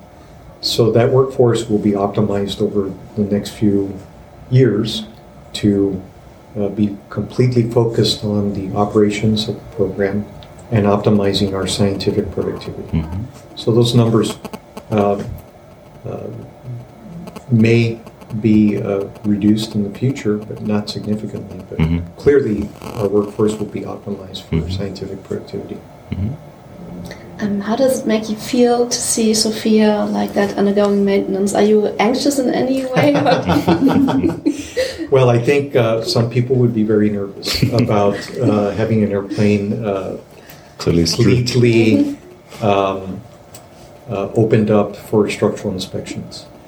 But what I will tell you is that in the aircraft business, and that's principally where I've worked, uh, this is not uncommon for me to see. And it is uh, something that, as a program manager, makes me feel much more confident that we are proceeding with the, an aircraft that is completely safe to fly. This aircraft has been heavily modified. Mhm. We've used it for a while, and now's the time to look at it to see if there were any deficiencies in the design, if there were any problem areas. And I'm happy to report that there have been no major issues with this maintenance. So, from that perspective, I am very happy. Time to put it together. Okay. Time to Fly again. fly again.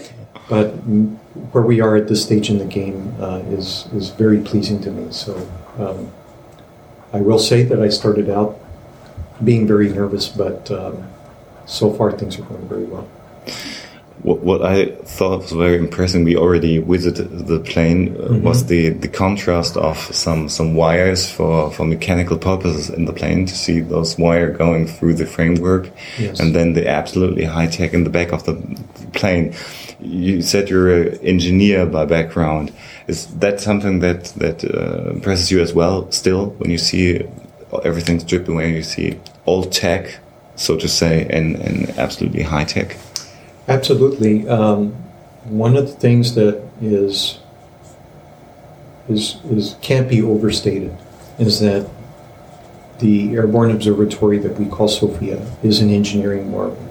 Okay, to integrate a 17 metric ton telescope in a 747 jumbo jet, the engineering challenges associated with developing a system that has precise pointing capability during flight um, the challenges of creating a suite of instruments that mate to this telescope that operate at cryogenic temperatures with sensitivities to acquire infinitesimally small astronomical light sources Yes.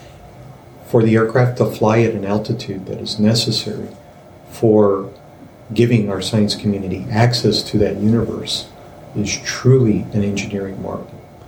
Um, it is a unique blend of aeronautics technology, both old and new, state of the art German engineering in the form of a telescope, and then state of the art instrumentation being developed by science instrumentalists, all combined into that asset. And then being able to host world class scientists and telescope operators and mission operators to conduct science. Um, and it all works very smoothly. Uh, we've started our operations phase, as I mentioned to you, and um, we have exceeded all of our operational metrics. The reliability of the observatory, our ability to gather science at altitude, we have all exceeded every area of performance that was laid out for us.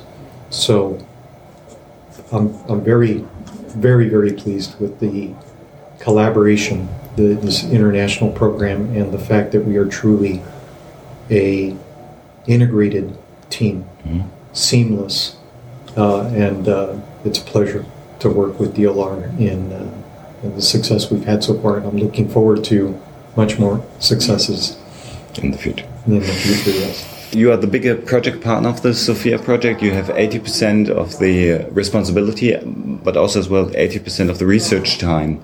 Yes. Could you tell us how many ideas for flights you receive and how many are accepted and how many are declined? Just to get an impression of how many scientists would like to fly with Sophia and how many get the chance to do so. Okay, so one thing that's important to recognize is that uh, we are ramping up our operations. Okay. So the number of flight hours that we offered initially in our early science period compared to what we're offering in cycle three has been increasing. Okay. And we haven't reached our full capacity in terms of operating uh, or providing science. So it's basically uh, a research hour offering that we provide on an annual basis. The uh, uh, way most observatories uh, track uh, their proposal uh, interest is through an oversubscription rate. Okay? And so our oversubscription rate has basically been holding somewhere between two and a half and three times what we offer. So it gives you an idea that Okay. about, you know, we're oversubscribed in, in terms of how many people would like to use the observatory Okay. and the amount of time that they offer. So um, other observatories, uh, Herschel, Hubble, Spitzer, that are uh, have some infrared and some are infrared observatories, Yeah.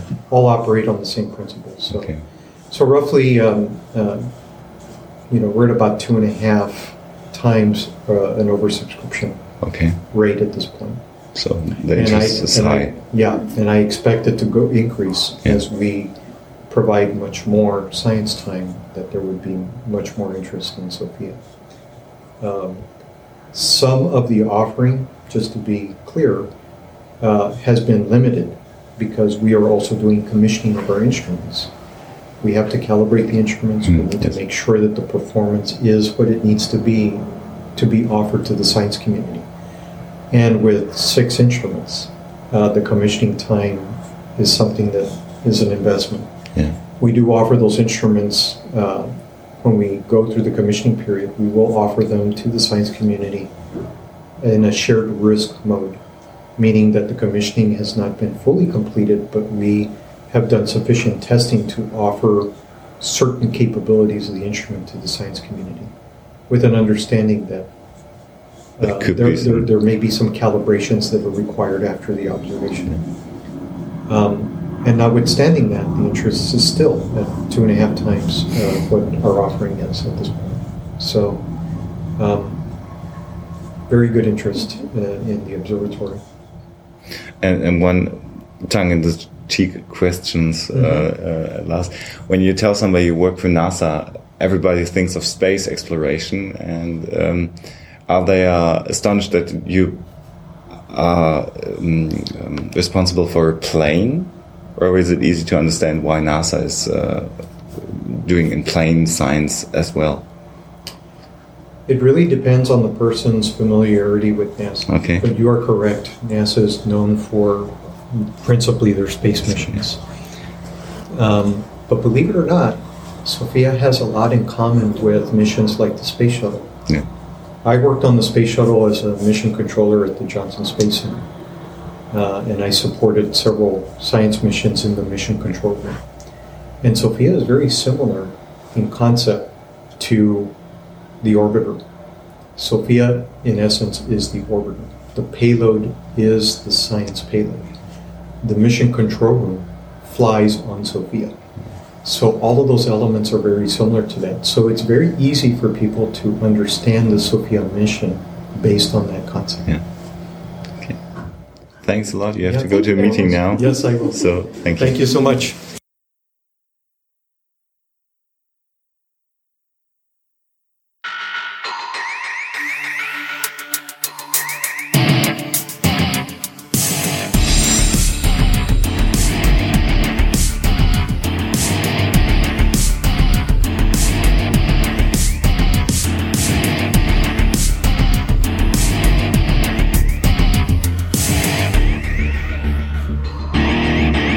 Schickt Fragen, Anmerkungen oder Feedback an info@huxilla.de.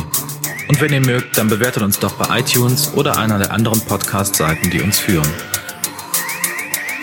Huxilla ist eine Record Shoe Production aus dem Jahre 2014.